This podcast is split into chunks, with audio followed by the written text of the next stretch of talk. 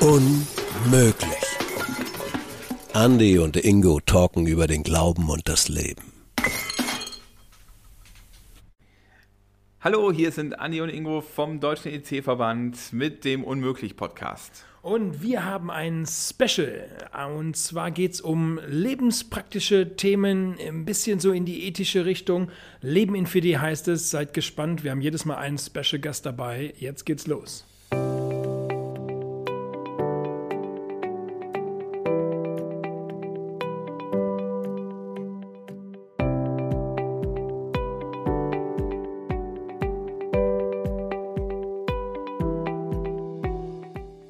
Bist kostbar. Du bist einmalig. Du bist ungemein viel wert und Gott hat dich lieb. Also wenn es nur einen geben sollte auf diesem Planeten, der dich liebt, dann ist es definitiv Gott. Und ich glaube wirklich, dass diese Ressource die beste Ressource ist und die beste Voraussetzung, dass du lernst, dich selbst zu lieben und dass du lernst, dich weniger von den Urteilen anderer abhängig zu machen und dass du lernst, tatsächlich andere zu lieben, und zwar nicht um deinetwillen, sondern um ihre Willen.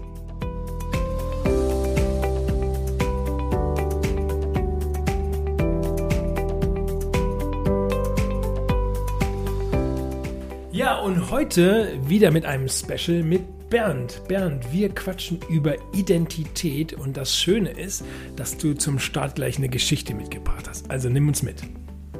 Ja, hallo, eine Geschichte von mir. Auf dem Weg durch den Wald fand ein Jäger ein frisch geschöpftes Adlerküken, das wohl aus dem Nest gefallen war. Er steckte es vorsichtig in seine Tasche und nahm es mit nach Hause. Auf seinem Hof waren gerade auch die Hühnerküken geschlüpft. Also setzte der Jäger das Adlerjunge in den Hühnerstall, wo es von den anderen sofort als eines der ihren angenommen wurde. Die Küken wurden jeden Tag ein bisschen größer und bald fing der kleine Adler an, sich danach zu sehnen, fliegen zu können. Also sagte er zu seiner Mutter, sag mir, wann werde ich fliegen lernen? Die Henne hatte schon verstanden, dass dieses Küken anders war als ihre übrigen Kinder. Schon vom Aussehen her unterschied sich der kleine Adler jeden Tag mehr von den jungen Hühnern. Der Henne wurde schmerzlich bewusst, dass sie selbst nicht fliegen konnte und auch nicht wusste, wie es mit dem kleinen Adler weitergehen sollte und sie es ihm beibringen konnte. Aber sie traute sich nicht, das vor dem kleinen Adler zuzugeben. Daher sagte sie zu ihm, noch nicht, mein Kind. Ich werde dir zeigen, wie das geht, wenn du so weit bist. Monate vergingen und der junge Adler verstand, dass seine Mutter gar nicht fliegen konnte. Aber er brachte es nicht fertig, das mit dem Fliegen einfach selbst zu versuchen und aus seinem Gefängnis, dem Hühnerhof, auszubrechen. Seine Sehnsucht nach dem Fliegen blieb. Aber er war seiner Mutter so dankbar dafür, dass sie ihn aufgezogen und beschützt hatte, als er klein war dass er es nicht übers Herz brachte, seinen eigenen Weg zu gehen. Soweit diese Parabel. Wir reden ja heute über Identität. Was hat die Geschichte, die du gerade vorgelesen hast, mit dem Küken, die ja sehr eindrücklich ist und gleichzeitig dramatisch, mit Identität zu tun? Ja, es ist eine Geschichte. Geschichte hat immer Grenzen, aber es ist ja offensichtlich, dass der Adler was anderes war und in sich trug als seine Mutter, die ja letzten Endes äh, die Adoptivmutter war. Und Identität kommt ja von identisch und wenn man das einfach mal so gleichsetzt, dann heißt das ja eben praktisch, das Äußere und das Innere ist gleichgesetzt. Und der Adler hat in seinem Herzen gespürt, da ist was anders als das Äußere, was ich da lebe. Und identisch wäre gewesen, seiner Identität folgend, wenn er das getan hätte, was sein Herz gesagt hat. Und es ist ja irgendwie auch schick, dass er ja, seiner Mutter so dankbar war und gesagt hat, deswegen bleibe ich bei ihr. Aber er hat letzten Endes das Potenzial nicht aus sich rausgeholt, was eigentlich in ihm drin steckt. Identisch, also nicht mit, mit der Mutter quasi, sondern mit dem, was in einen hineingelegt wurde. Was ist für dich Identität dann, wenn man sich das anguckt, was in mir steckt. Ja, also Identität ist für mich wirklich das genau. Deutsche Sprache ist ja wunderbar, identisch zu sein mit dem, was ich in mir spüre, auch nach außen zu tragen. Also erstmal glaube ich, dass jeder von uns mal seine Rolle spielen muss und das ist auch in Ordnung. Ja, beim Podcast muss man irgendwie vielleicht ein bisschen deutlicher sprechen als sonst und auch das eine oder andere Szene setzen, wenn man dann irgendwie noch auf der Bühne steht. Auch das ist auch in Ordnung. Aber wenn das auf Dauer eben praktisch so zum, zum Lebensstil wird, dann ist das tierisch anstrengend. Dann mache ich immer was anderes, was eigentlich in mir drin steckt. Und das hat eben nichts mit Identität Identität zu tun. Ich glaube einfach, ein gutes Synonym für Identität ist echt sein, Echtheit. Also ich zeige das nach außen, was ich in mir trage und andersrum auch. Das Äußere widerspiegelt einfach letzten Endes das, was meine Leidenschaft ist, was ich auch kann. Und dazu ist es eben auch wichtig, sich ab und zu auch von seinem Umfeld abzugrenzen und zu sagen, okay, ich mache es eben auch anders, weil ich was anderes kann. Also Vergleichen spielt ja auch eine große Rolle. Gell? Also gerade im Teenageralter würde ich sagen, ist ja oft so, dass man irgendwie denkt, hey, so wie der möchte ich ausschauen. Oder so wie die auftritt, hey, möchte ich irgendwie auch sprechen können. Aber man vielleicht irgendwie am Ziel vorbeischießt, weil man eben praktisch andere Potenziale hat. Das heißt, die erste Aufgabe wäre quasi herauszufinden, was kann ich eigentlich? Und jetzt hat der Adler in der Geschichte das irgendwie selber nicht hinbekommen und nicht gezeigt bekommen. Was tue ich dann? Ja, also so ist das Leben mal. Also einerseits bin ich ein bisschen auf mich zurückgeworfen, andererseits habe ich hoffentlich immer auch ein Umfeld, was mich unterstützt. Aber ich glaube wirklich, dass beides eben wichtig ist. Auf der einen Seite, dass ich bei mir bleibe. Es sind ja, naja, die Mutter hat es ja trotzdem gut gemeint. Die Menschen um uns herum sind ja nicht immer alle schlecht. Ich glaube, vieles kommt ja von uns selbst, dass wir irgendwie schnell in das Denken kommen, ah, ich muss mithalten, ich muss dieses und jenes tun, damit ich schick bin, damit ich gefragt bin. Und diese Fragen vielleicht ein bisschen mal minimieren. Das gehört für mich zum Erwachsensein dazu. Das ist auch spannend. Diese Fragen kommen ja auch erst so im Teenagerphase. Ich behaupte, beim Kleinkind spielt das gar keine Rolle. Ja, die sind einfach echt heraus. Die sind sehr identisch. Das ist aber mal nervig für die Eltern. Gell? Äh, und wir halten es als Erwachsene eher nicht aus, gell, dass sie identisch sind. Und mit dem Heranwachsen kommt plötzlich das Umfeld immer mehr zur Geltung, was irgendwie Anforderungen hat, was einen Leistungsanspruch hat was einen Peer Group Anspruch hat. Ich möchte dazugehören. Das sind ja alles Grundbedürfnisse, die nachvollziehbar sind. Aber ich glaube wirklich, wenn ich beim Heranwachsen werden mehr bei mir bleibe, dass ich mehr und mehr meine Identität und letzten Endes auch meinen Selbstwert stärke. Darum geht's ja. Es geht ja nicht nur darum, identisch zu sein oder eine hohe Identität zu leben, sondern etwas, was zu tun, was dich stärkt. Und ich behaupte, ein gesundes Selbstwertgefühl kommt eben weniger vom Vergleichen, was machen die anderen, sondern mehr auf das hören, was kann ich eigentlich und was unterscheidet mich auch von anderen. Ja, das ist spannend. Ich muss nochmal irgendwie für mich so festhalten, identisch mit sich selbst sein. Ne? Darum, darum geht's und das konnte der Adler irgendwie nicht. Das hat er nicht hinbekommen. Jetzt merke ich selber und ich bin selbstkritisch genug zu merken, dass ich meinen Kindern ja auch Steine in den Weg lege, das auch nicht sein zu können. Oder zumindest nicht so, wie ich mir meinem Ideal mir vorstelle, weil ich Erwartungen transportiere, wo sie quasi dann so sein sollen, wie ich denke, man sein sollte. Aber meine Kinder vielleicht anders sind. Und ich habe da zwei sehr unterschiedliche zu Hause. Der eine, der lässt sowas mit sich machen und der andere nicht. So. Und was ist besser? Nein, also für mich ist anstrengender, dass derjenige, der das nicht mit sich machen lässt. Aber für ihn ist es natürlich viel gesunder. Und ich ermutige mittlerweile den Großen, sich vom Kleinen was abzuschauen, weil der da eine Freiheit hat, das nicht zu brauchen, mir zu entsprechen, was ich total gesund finde, aber mordsanstrengend ist. Aber du sagst auch in, in der Erarbeitung über Identität, dass wir einmalig sind. Was, was sorgt dann dafür? Wie kriegen wir das hin, das zu entdecken, dass ich einmalig bin? Weil dann muss ich ja gar nicht mehr vergleichen. Dann muss ich ja gar nicht gucken, wem entspreche ich, sondern wenn ich tatsächlich gekrallt habe, ich bin einmalig und das ist gut, wie ich bin, dann wäre ja super. Mhm. Also meine Überzeugung ist und meine eigene Erfahrung ist tatsächlich, dass ich das in meiner Beziehung zu Gott entdeckt habe. Ich bin nicht christlich aufgewachsen und für mich war das ein Gamechanger. Also mit 15, 16 auch kein Zufall, gell, so in der Spätpubertät, wo also gerade auch mit Jungs unterwegs sein und sich in unterschiedlichen Bereichen, müssen wir nicht vertiefen, zu messen, war ganz, ganz wichtig. Und dann irgendwie zu spüren, hey, es gibt einen unverrückbaren Wert der wird dir zugesprochen von Gott und der steckt in dir drin, egal wie du dich gerade fühlst, was andere denken, wie viel Applaus du kriegst oder auch nicht. Und ich glaube, wenn ich das mal spüre, dann ist das ein guter Startschuss. Ja, dann bin ich natürlich noch nicht äh, in der Ziellinie angekommen, aber ich würde eher sagen, das ist dann ein guter Anfang der Problemlösung, dass ich einfach lerne, mehr bei mir zu bleiben, zu sagen, hey, auch wenn es mal scheiße läuft, darum geht's ja auch mal, zu sagen, okay, ich kann immer wieder neu beginnen und mein Wert, wird daran nicht bemessen, zumindest von Gott. Und idealerweise schaffe ich es dann, auch in einem Umfeld unterwegs zu sein, auf Dauer. Wenn die Familie es tragischerweise vielleicht nicht war, was ich keinem wünsche. Oh, idealerweise habe ich ein Umfeld oder Freunde dann auch, wo mehr und mehr das auch die Resonanz ist. Wo man einfach spürt, das ist der Grundton. Gnade, Vergebung, ja, also letzten Endes äh, sprichst du das ja auch an, gell? Äh, mir gelingt es auch nur, wenn ich praktisch Menschen um mich herum habe, die auch mal ein Auge zudrücken, fünf gerade sein lassen und praktisch mich nicht immer nur am Pranger stellen.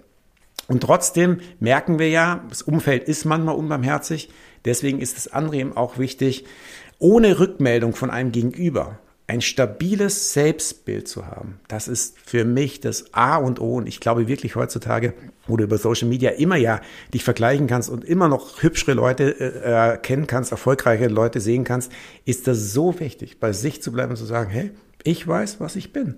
Und ich bin gut. Also das auch zu sagen, sich selbst zu sagen zu können, hey, so wie ich bin, so bin ich gut. Äh, gerade durch unseren Social Media Alltag äh, der jungen Menschen ja noch mehr wie von uns jetzt vielleicht, sind wir eigentlich gewohnt, nicht mehr unbedingt am Du zum Ich zu werden, sondern wir zeigen uns da oder sehen da ja eine Maske, die ja nicht mir was spiegelt, sondern mir erstmal nur etwas zeigt vielleicht gar nicht eine Realität zeigt. Du stehst ja auf Zitate und bist ein gebildeter Mensch, zumindest schätze ich das sehr an dir. Und Zitate, du bringst dieses Zitat von Martin Buber am Du zum Ich werden. Jetzt ist das für Leute, die ein bisschen begrenzter sind, gar nicht so einfach zu verstehen. Kannst du das mal erklären? Was bedeutet das? Weil ich das schon spannend finde. Du sagst auf der einen Seite ja bei sich bleiben und auf der anderen Seite kommt so ein Zitat, wo ja sehr viel Du drin steckt. Äh, wie passt das zusammen? Ja. ja, ich glaube, es ist einfach beides. Es sind ja auch letzten Endes zwei Hauptgrundbedürfnisse, die ein jeder Mensch hat. Auf der einen Seite ist Autonomie, Selbstbestimmung, sich selbst verwirklichen können, ist auch total wichtig. Und auf der anderen Seite ist Verbundenheit. Ich finde ja, die Bibel ist das beste Psychologiebuch. Auf der zweiten Seite, im zweiten Kapitel heißt es, es ist nicht gut, dass der Mensch allein sei. Und das ist, glaube ich, die Erfahrung von Martin Buber. Und das würde ich auch unterstützen. Auf der einen Seite zu wissen, okay, ich, ich muss mich nicht immer abhängig machen von der Rückmeldung anderer und auf der anderen Seite aber auch, es gibt nun mal nicht acht Milliarden Inseln auf dieser Welt. Wir können nicht anders, als zusammenzuleben und das ist eben auch erfüllend verbunden zu sein. Und ich reife an an, am Miteinander, wenn ich mit anderen Menschen zusammenlebe, dass es eben total wichtig ist. Und ich kann mich reflektieren, sie unterstützen mich idealerweise auch. Aber eben, da ist es natürlich auf Dauer eben auch wirklich wichtig zu gucken, okay, welches Umfeld gebe ich auch die Macht, mich reflektieren zu lassen?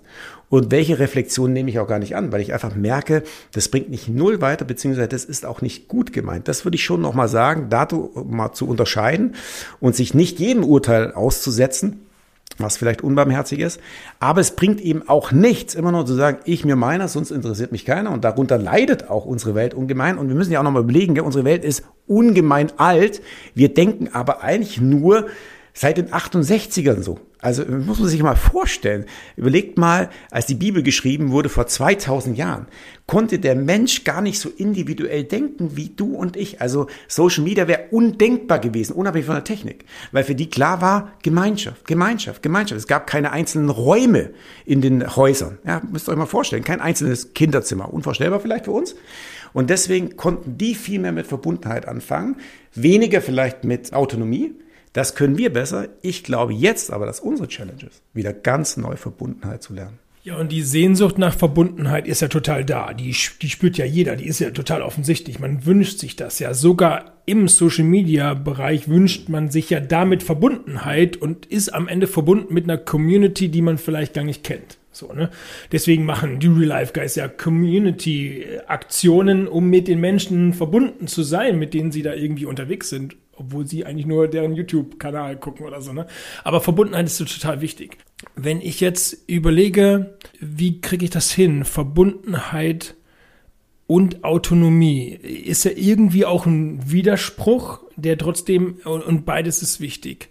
Wie, wie mache ich das dann? Zu entscheiden, wo engagiere ich mich irgendwie auch in die Verbundenheit und nehme von meiner Identität vielleicht sogar was weg oder packe es nicht aus, das Geschenk, was ich hätte, der Verbundenheit wegen? Und wo beharre ich vielleicht sogar auf meine Autonomie und gehe meinen Weg? Das, das hätte dem Adler in deiner Anfangsgeschichte, wäre das ja total wichtig gewesen, zu pochen darauf, nein, ich glaube, ich kann fliegen. Also ich probiere es mal aus. Ja, genau. Ich würde mal sagen, er hat äh, sich ja so weit rausgelehnt, dass er gedacht hat, okay, er kann mit seiner Mutter, seiner Adoptivmutter nur verbunden bleiben, wenn er genau das tut, was sie von ihm erwartet. Und da sind wir ein bisschen bei deiner Erziehungsfrage, deiner Jungs auch vorhin gewesen. Das ist ja auch sehr spannend und ist auch dumm, wenn wir Erwachsene das vermitteln. Wir, ich habe das auch manchmal gemacht, den Fehler. Du musst das tun, dann bist du das für mich. Gell? Wenn dann Sätze, das ist immer die Challenge. Ohne die geht's nicht. Aber die ein bisschen weniger zu, zu äußern, die zu vermeiden und selbst auch sich weniger darüber zu definieren. Und ich behaupte wirklich beides zusammen. Sowohl autonom sein wie auch verbunden ist mir gerade eingefallen, als du mich diese Frage gestellt hast, habe ich gedacht, geht eigentlich nur bei Gott. Also wenn ich überlege, was im Gebet passiert, passiert genau das. Ich merke, ich komme mehr bei mir an. Für mich ist auch eine stille Übung, ein stilles Gebet auch so ein Bereich, wo ich spüre, okay, bin mehr bei mir, aber ich bin ja nicht im luftleeren Raum. Gott ist da. Und das Spannende ist ja, das Geheimnis ist ja im Gebet, mir wird's bewusster, dass Gott da ist. Gott ist ja immer da, er ist ja auch jetzt da. Aber das Problem ist ja, dass ich selten zu Hause bin und nicht wahrnehme, dass er da ist. Und ich glaube wirklich, dass das der beste Ausdruck ist, wo beides möglich ist und der beste Ort ist, im Gebet einerseits ganz bei mir zu sein und andererseits aber auch Verbundenheit mit Gott zu leben. Und das hat mal einer gesagt, wenn ich für andere ganz da sein möchte, kann ich das nur, wenn ich gelernt habe, für mich ganz da zu sein. Und vielleicht ist das so eine Reihenfolge auch, was im Gebet ja ein bisschen passiert. Gell? Wenn ich praktisch irgendwie zurückziehe, mich ins Gebet kläre, auch im Kopf kläre, hey, was ist eigentlich wirklich wichtig? Was will ich auch heute tun? Dann kann ich, glaube auch ganz anders verbunden sein mit Menschen und mich auch hingeben, weil ich weiß, für mich ist gesorgt und jetzt kann ich auch für andere sorgen.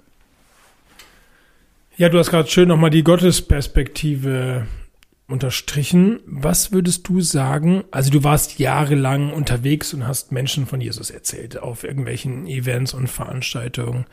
Äh, was würdest du sagen dem Teenager, der jetzt vielleicht zuhört? Äh, den, äh, wo wir denken, wo die strugglen vielleicht mit ihrer Identität, ohne das vielleicht sogar zu wissen, weil es total unbewusst ist. Aber was würdest du sagen, wie denkt Gott über die Person? Ja. ja, da sind wir ja mitten in einer Evangelisation. Ich äh, weiß um ein Thema, was immer wieder kommt, so bei, ich auch in Jesus House oder True Story heißt das heute, ist so Selbstwert, Identität. Und äh, da ist mir ein Bibelvers ungemein wichtig geworden, was Gott zu seinem geliebten Volk gesagt hat, was ja auch äußerlich nicht so hübsch anzusehen war. Gell? Wenn man das irgendwie jetzt mal auf der Weltbranche der ganzen Länder präsentieren würde, würde man eher sagen, Herr Israel war ganz weit hinten. Gell? Und er sucht sich dieses Erfolg raus und sagt, hey, du bist in meinen Augen wertvoll und kostbar und ich habe dich lieb. Und das würde ich dir zusprechen. Du bist kostbar. Du bist einmalig. Du bist ungemein viel wert und Gott hat dich lieb. Also wenn es nur einen geben sollte auf diesem Planeten, der dich liebt, dann ist es definitiv Gott. Und ich glaube wirklich, dass diese Ressource die beste Ressource ist und die beste Voraussetzung, dass du lernst, dich selbst zu lieben und dass du lernst, dich weniger von den Urteilen anderer abhängig zu machen und dass du lernst tatsächlich andere zu lieben und zwar nicht um deinetwillen, sondern um ihre Willen. Das ist ja das Spannende nämlich bei Social Media, muss man ganz ehrlich sagen. Weshalb machen wir das ja manchmal? Ist es nicht so, dass wir gucken, wie viele Likes und wie viele Kommentare es gibt? Also es geht ein bisschen um unsere Selbstliebe und ich glaube eigentlich Social Media, also wenn ich gut Englisch kann, geht es da eigentlich auch um Verbundenheit, Community. Der ursprüngliche Gedanke war gar nicht schlecht. Aber ich glaube, daraus ist wirklich wieder eine Nabelschau eigentlich geworden, dass wir eher gucken, ja, wie viel Response habe ich, wie viel kriege ich zurück. Aber eigentlich geht es um Verbundenheit schaffen. Ja, das habe ich mir abgewöhnt zu gucken, wie viel Likes, weil dann bin ich immer so frustriert. Weißt du? Jetzt erleben wir ich aber. Ich deswegen gar nichts mehr. Jetzt erleben wir aber ja genauso frustrierende Dinge die uns ausbremsen, wo wir das Gefühl haben, selbst Eltern, selbst ich, sag meinen Kindern, so darfst du nicht sein. Jetzt mal ganz grob, also ich hoffe, so tue ich das nicht, aber am Ende vermittle ich es ihnen vielleicht doch. Wie werden wir sowas los, um wieder frei zu werden und selbst zu entdecken? Ja gut, das ist jetzt eine große Frage. Keine Ahnung, ob wir in diesem Podcast die Weltgeschichte so gewaltig bewegen und die Gesellschaft. Aber klar, ich habe natürlich auch einen Prozess als Vater durchlebt und überlege schon, was ich meinen Kindern jetzt sage, im Unterschied zu vor zehn Jahren zum Beispiel. Also das darf nicht sein oder so darfst du nicht sein, das meide ich. Grundsätzlich ist es schon mal gar nicht schlecht, wenn du mal in die Situation der Erziehung kommst, mehr von dir zu reden. Ja, ich brauche das vielleicht. Ja, also Bedürfnisse zu äußern. Eltern dürfen Bedürfnisse haben. Das ist viel wichtiger, das zu äußern, als so darf man das nicht machen. Wer sagt denn das? Das ist doch oft nur, weil es mich gestört hat. Also ich rede jetzt nur über Bernd Falzer. Ja, als Papa, mich hat's genervt, ich hatte keine Zeit, ich hatte keine Liebe, also rede ich von mir. Ja? Und werf nicht dem anderen vor, dass du eigentlich nicht korrekt bist. Und jetzt reden wir gerade zufällig über Familiensetting. Ich behaupte, dass das eigentlich in unserer ganzen Gesellschaft schiefläuft. Also da kritisiere ich Gesellschaft auch ungemein, dass wir einfach, auch unser Schulsystem nur so tickt, mit Leistung kommst du durch und alles andere zählt eigentlich nicht. Und deswegen musst du lernen und dann bist du gut. Also die Eins macht dir auch deutlich, du bist gut, wenn du was gelernt hast und Erfolg hattest. Aber so Soft Skills werden ja oft auch gar nicht gesehen und äh, bewertet und vor allem auch, ja, wie es der Person an sich auch gerade geht. Also wo haben wir Zeiten, genauer hinzugucken, dass man Menschen nicht nur durch Leistung beurteilt oder auch beurteilen lässt, sondern dass er auch nochmal guckt, okay, was sind eigentlich Werte, die wichtiger sind, ja, als nur eine gute Note zu schreiben. Unsere deutsche Sprache hast du schon angedeutet und ich bin ja echt kein Sprachengenie, aber zwei Wörter, die gefallen mir einfach mega gut. Das ist einmal entwickeln, weil ich mich von meiner Vergangenheit entwickeln muss. Also ich muss das, das Wegmachen, was mich da stört, da mich davon freisetzen, um mich wieder entfalten zu können. Also um mich irgendwie wie so ein Blatt Papier aufzufalten, um wieder der zu sein, der ich eigentlich mal war, weil da hat mich irgendwer zusammengefaltet. So, und manchmal werden wir auch noch zusammengefaltet. Ne? Da, unsere deutsche Sprache ist da schon äh, ziemlich cool. Ich würde zum Abschluss gerne noch auf, auf etwas hinaus Jochen Schweizer ist so ein äh, erfolgreicher Outdoor-Typ. Wenn du irgendwie Bungee-Jumpen willst, buchst du das wahrscheinlich über irgend seiner Firmen oder sonst irgendwas. Also hat er ziemlich viel gemacht. Und ich dachte immer, das wäre eigentlich nur so ein, ja, das ist ein erfolgreicher Typ, der hat da halt eine Nische gefunden und jetzt verkauft der halt Erlebnisse. Dann habe ich ein Buch von ihm gehört und da hat er aber einen coolen Satz gesagt, den ich, der mich sehr an was erinnert hat, was du auch geschrieben hast. Du bist also auf einer Ebene mit so, Gott, alles gut. Also er sagt quasi, schnitze das Leben aus dem Holz, aus dem du gemacht worden bist. Und das ähnelt so ein bisschen deiner Denkweise. Und das finde ich spannend, weil das, das switcht ja was total. Sonst denken wir immer, ja, wir müssen irgendwie aus dem Holz geschnitzt sein, aus dem das Leben gemacht ist. Aber er dreht es genau um. Ja, also ehrlich, äh, Insider, ich habe den Typen durch Ingo kennengelernt, ja. Ähm, und ja, habe dann auch mal ein bisschen geguckt, der ist auch Coach, glaube ich. Also von daher ist auch vielleicht kein Zufall, dass es so argumentiert. Ja, also ich habe in meinem Artikel dazu geschrieben und das gebe ich tatsächlich immer so weiter, wenn es um Entwicklung geht, dann ist mir so ein Satz wichtig, dass du dich fragst nicht, wie kann ich werden, was ich werden will, sondern wie kann ich werden, was ich werden kann, sozusagen, was in mir drinsteckt. Und das ist ein großer Unterschied, weil ich einfach glaube, die erste Frage geht eben ganz stark davon aus, wie kann ich eben praktisch am meisten Gewinn haben, meisten Applaus kriegen, was weiß ich, und wie kann ich so sein, wie andere es wollen. Ja, der Adler hat alles getan, um praktisch seiner Mutter gerecht zu werden. Und die andere Frage, wie kann ich werden, was ich werden kann, stellt sich eher so die Frage, hey, wo sind noch verborgene Schätze in mir? Wo sind noch Potenziale? Und ich finde dein Bild mit dem Entwickeln auch ein total schönes Bild, kommt ja von der Metamorphose, gell? wenn man jetzt einen Schmetterling anguckt, der ist ja nicht als Schmetterling auf die Welt gekommen, er ist als Raupe auf die Welt gekommen. Finde ich auch nochmal interessant, er wurde nicht zusammengefaltet, vielleicht von der Natur, sondern das war für den, für den Status okay aber es war nicht ausreichend auf Dauer. Also es gibt einen Bereich, wo das auch in Ordnung ist. Ja, also wir entwickeln unsere Ressourcen peu à peu, alter, altersgemäß auch. Und beim Schmetterling ging es eben darum, das zu werden, wofür er bestimmt war, ein Schmetterling zu sein. Oder auch, ja, Kaulquappen werden zu Frosch. Also ich finde, in der Natur gibt es ganz viele tolle Bilder, wie Entwicklung stattfinden kann. Und ich würde dir einfach wünschen, dass du ja so leuchtest, so farbenfroh durch deine Welt fliegst wie ein Schmetterling und keine Raupe bleibst, weil du musst es nicht sein, nur weil du vielleicht irgendwie dann besser in eine Schublade passt, gell? besser irgendwie zu den Formen passt und Normen passt in der Gesellschaft, wo du gerade lebst, sondern es geht darum, echt dein Potenzial zu entfalten. Und dann würde die Welt auch viel reicher werden. Also wie geil wäre es, wenn wir wirklich acht Milliarden Individuen haben, die ganz unterschiedliche Potenzial haben. Und ich glaube wirklich, jeder von diesen acht Milliarden kann irgendwas, was ein anderer nicht kann. Und dann schenken wir dieses Potenzial uns allen, der Verbundenheit, der Gemeinschaft. Was für ein Reichtum. Und ich glaube wirklich, dass das eigentlich die Idee ist von Gott bezüglich Leben eines Einzelnen und in Gemeinschaft. Ja, und damit kommen wir zum Schluss. Äh, vielen Dank dir, Bernd. Ich würde äh, für mich jetzt nochmal so zusammenfassen. Ich bin so, wie ich halt bin. Ich habe aber dadurch auch sowohl Ressourcen zur Verfügung, die ich einsetzen kann, die einmalig sind, die mir von Gott gegeben sind. Ein Gott, der mir zuspricht, dass ich wunderbar bin, genauso wie ich bin. Und ich genau das entfalten kann, zu gucken kann, was steckt in mir, ich gar nicht gucken muss, äh, was machen die anderen und ich so sein kann, der ich, der ich auch wirklich werden kann. Also was auch wirklich möglich ist. Ich muss also auch kein Luftschloss bauen von, wow, was, was könnte alles möglich sein? Ich werde Bundeskanzler, werde ich wahrscheinlich nicht mit meinem Gabenprofil. Und das ist auch okay. Und du würdest wahrscheinlich auch nicht glücklich werden. Darum geht's doch. Ja.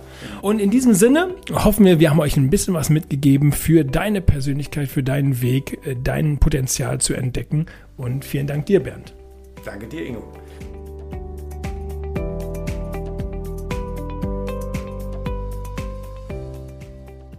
Ihr wollt noch mehr Infos über dieses Thema, was ihr gerade gehört habt, oder über noch mehr Themen aus der Reihe Leben in 4D? Kein Problem. Einfach in eurer örtlichen EC-Jugendarbeit mal nachfragen oder eurem EC-Landesverband oder aber ihr schreibt eine Mail an podcast.ec.de.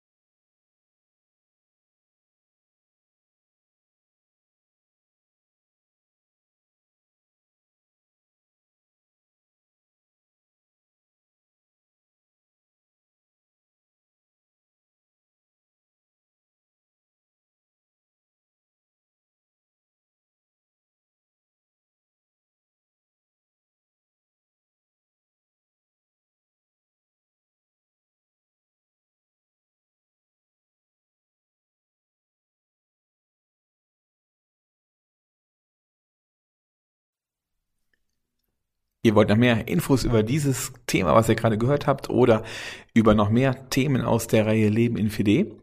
Kein Problem. Einfach in eurer örtlichen EC-Jugendarbeit mal nachfragen oder eurem EC-Landesverband oder aber ihr schreibt eine Mail an podcast.ec.de.